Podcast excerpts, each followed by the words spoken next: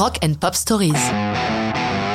Oasis, All Around the World, 1997.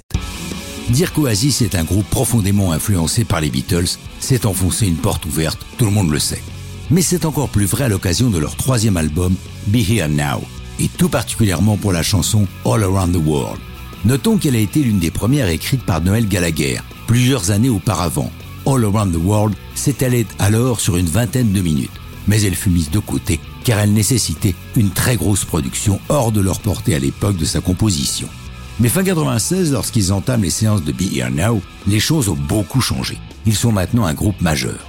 Le studio retenu est, comme par hasard, le studio Abbey Road, celui fondé par les Beatles, avec à la production Howard Morris. Mais la pression est très forte autour d'eux.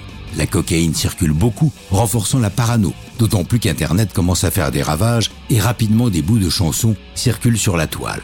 All Around the World est à l'évidence, et Gallagher le revendique, un clin d'œil appuyé au Hey Jude de leur glorieux aîné. Cette parenté étant évidente avec les nananana qui concluent la chanson durant près de 3 minutes. De plus, cette mélodie finale est démarquée de Isn't a Pity de George Harrison. Ça fait beaucoup de clins d'œil. All Around the World est d'une longueur exceptionnelle, 9 minutes 38. Noël souhaitant écrire une sorte de mini-symphonie. Pour que le tableau Beatlesien soit complet, ils font appel à un orchestre de 36 musiciens pour parachever leur œuvre. Notons aussi que les petites amies respectives de Noël et Liam Gallagher, Meg Matthews et Patsy Kensit assurent les chœurs, et la voix mâle du choriste est celle de Richard Ashcroft de The Verve. Enfin, la partie d'harmonica est assurée par Mark Fetham, musicien réputé que l'on peut entendre sur des enregistrements de Robbie Williams ou de PJ Proby. Quant à la vidéo, elle se devait d'être à la hauteur des ambitions de cette chanson. Mélange d'animation et d'image du groupe, c'est un nouveau clin d'œil aux Beatles, mais cette fois-ci à Yellow Submarine. Coûtant un demi-million de livres sterling, elle vaudra cette remarque amère de Paul Bonhead Arthurs, guitariste d'Oasis.